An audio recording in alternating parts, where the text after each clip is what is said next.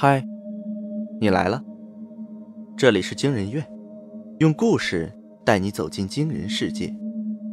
本节目由惊人院、博尔声音工坊联合出品，喜马拉雅 FM 独家播出。我是惊人院研究员静光，我是惊人院研究员诺尔。今天要讲的故事是第九次结婚，亲戚们都被榨干了。下，作者。柠檬要成精。半年后，张健与苏小小在星河路举办了第九次婚礼。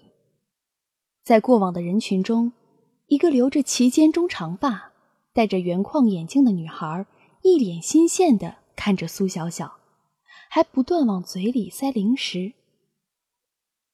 张健兴致缺缺的站在酒店门口。他现在迫不及待的想把礼金拿到手。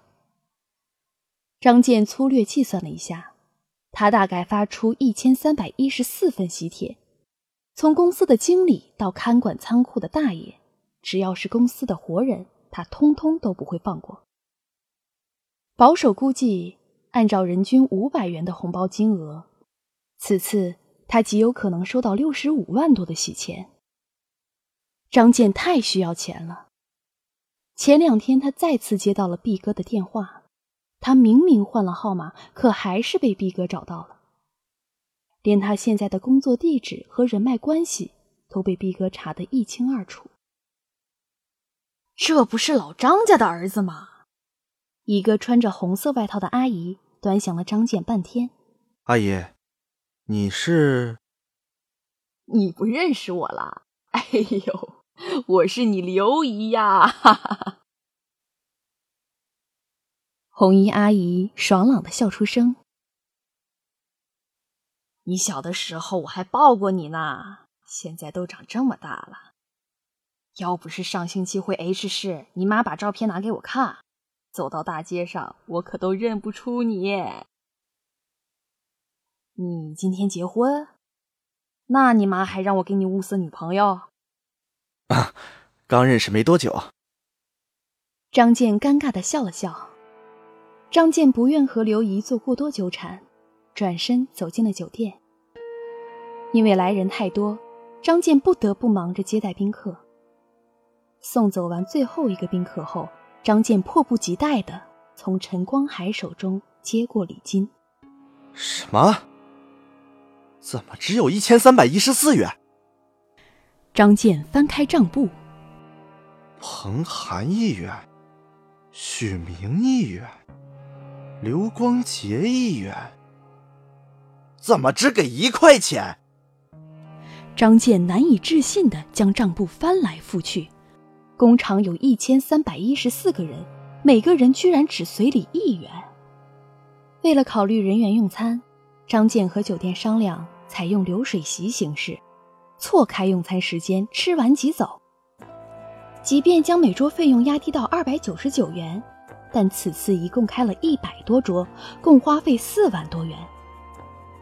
这也就是说，这次不仅没有赚到礼金，还要蚀本四万多元。哎，建建哥，无论我们怎么卖力，他们只肯掏一块钱呢。陈光海无奈的摊开手。听说是你们老板要求一千三百一十四名员工每人出一块钱，凑成一三一四，寓意一生一世。张健彻底僵在原地，账簿从他的手里滑到了地上。还没等他回过神来，口袋里的手机又响了。好啊，我儿子今天结婚，我都不知道。电话一接通。张母劈头盖脸的骂了过来：“要不是你刘姨打电话过来，我还真不知道我今天多了一个儿媳妇儿。”妈，你听我说，情况不是你想的那样。别跟我说这些，是不是要等孙子都出来了才通知我？马上带着你的媳妇儿回家。张母气冲冲的挂掉电话。张哥。是不是家里发生了什么事啊？张健垂头丧气，将情况一五一十的告诉了苏小小。张哥，我之前还攒了些钱，我先把酒席钱结了吧。老板刚才还催呢。那我们呢？我们可是非常卖力了。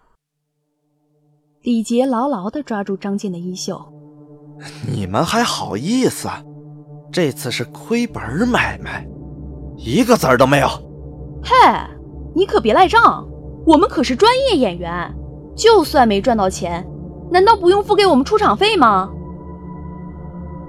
姐妹花也跟着帮衬李杰，陈光海默默的站在一旁。哼，以前是看在钱的份上才叫你一声剑哥。敢批评老娘的演技，你懂个屁呀！不给钱，我就将你的丑事都抖出来，看你怎么横！李杰双手叉腰，摆出一副没拿到钱就不会罢休的架势。姐，我还有点钱，都给你们。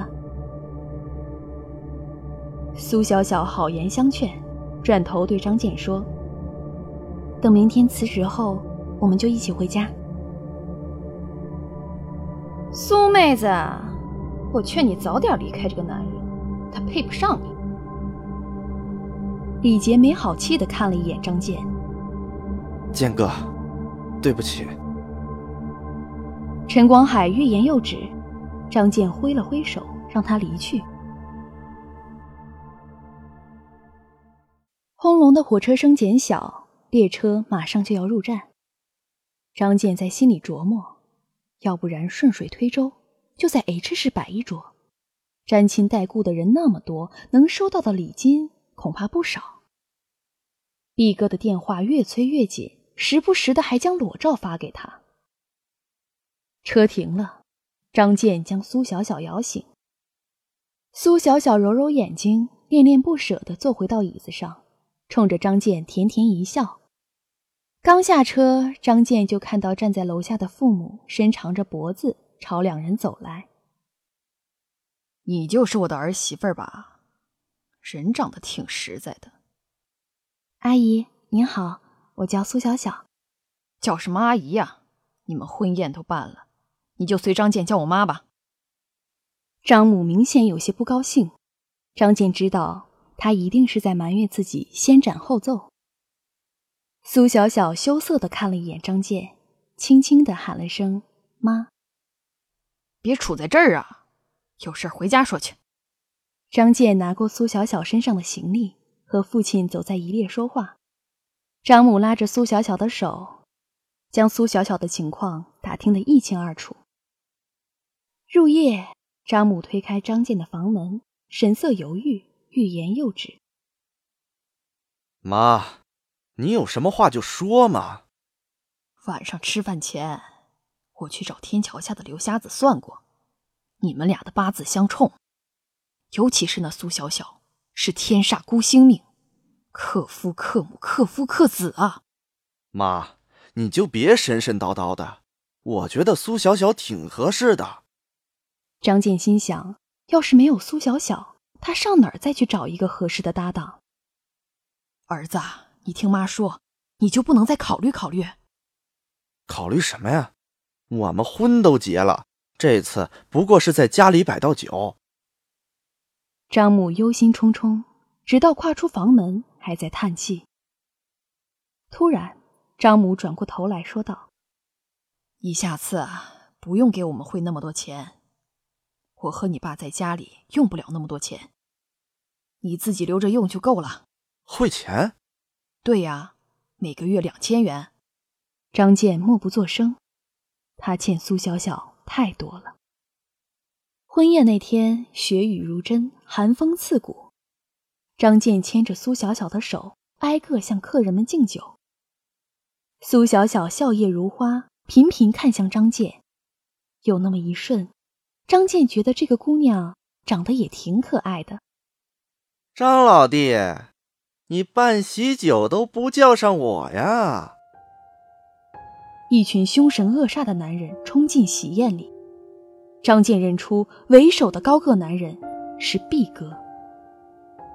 张健松开抱着苏小小的手，战战兢兢地走到毕哥面前，低声说道：“哥，欠你的钱，我马上就还。你能不能给小弟我一个面子？今天就好啊，老子今天就给你这个面子，给你送份贺礼。比格一摆手，他身后的小弟们粗暴地往酒席上的人手里塞进一张纸。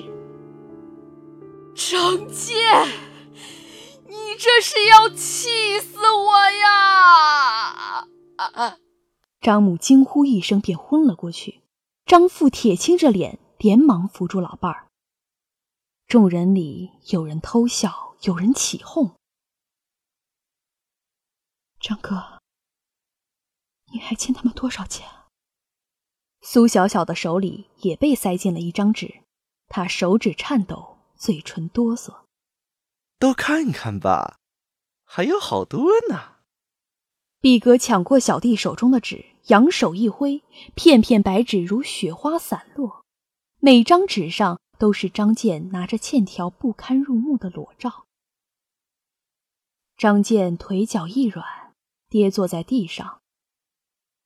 毕哥走到收礼处，点了下收到的礼金，这点钱就当是我的路费，你们两口子给我好好的筹钱，别再想着跑。老子有的是办法对付你们。哎，说起来，我还真得谢谢陈光海呀，给老子拉了不少生意。喜宴当天，苏小小就走了。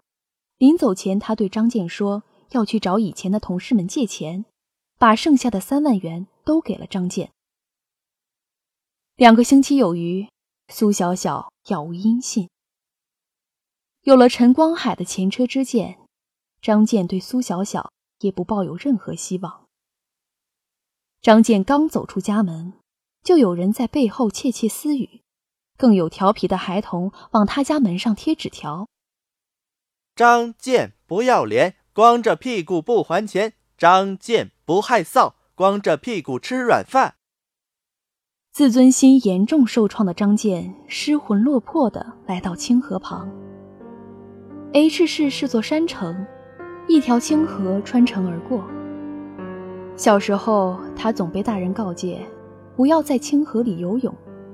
这条河水深难测，不会水的人一旦掉进河里，极有可能连尸体都找不到。清河水流湍急，张健看着宽广的河面，出了神。是不是只有死了，所有的账务都能一笔勾销？苏小小两个星期来找遍了所有的旧同事，只凑够了五万元。她不敢给张健打电话，害怕听到他的失望。疾驰的列车飞奔在路上，他的心里只盼望能更快一点。当苏小小拿着寄来的五万元赶到张家时，直接愣在门口写有“店”字的白灯笼下。屋里，张健的黑白照片。挂在正中央。张母哭得伤心，不断的给火盆里添加纸钱。张父呆坐在椅子上，看上去老了十岁。张母一见到苏小小入门，就凶神恶煞的冲了过来：“你这个天煞孤星，都是你克死了我儿子！”都是你害得他跳河自杀，到现在他的尸体都没有找到，肯定是你怂恿我儿子去赌博。我儿子三年来每月都给我们汇钱，怎么可能去赌博？都是你害死的，都是你！死的人为什么不是你呀？你还我儿子，还我儿子！张母歇斯底里的。抽打苏小小，在张母恶毒的叫骂声中，苏小小一步步艰难地走上前，她身体僵硬，机械地朝照片上的男人拜了拜。三年来，从小缺少关爱的她，早已经把张健当做自己的感情支柱。苏小小心里清楚，张健不喜欢她，但至少有他，他在城市里。才不会觉得孤单。渐渐，苏小小只觉得脸上的泪水和脚下涌来的河水一样冰冷。清河水冷刺骨，他茫然地站在清河中。张健，你在哪儿呢？H 市的一家宾馆里，窗外是冷风冻雨。张健冲了一个热水澡，舒服地躺在床上。昨天他偷偷跑到家楼下，远远地看见家里正在办丧事。他知道自己留在岸边的遗书和佯装跳河自杀的现场起到了作用。当夜，张健睡得很沉，梦里他看见了一身红裙的苏小小。我找了你很久，没想到你还活着，这真是太好了。苏小小妆容精致，神色欢喜。张健想要开口说话，却发现怎么也发不出声音。为你做了十次新娘，你能不能做一次我的新郎？张健想要摇头拒绝，可看到苏小小乞求的眼神，他心软了，点头答应。苏小小轻轻吻上张健，然后害羞地别过脸。张健猝然从梦中惊醒，茫然地看向窗外，手指不由摸向唇间，突然觉得自己好像错过了什么。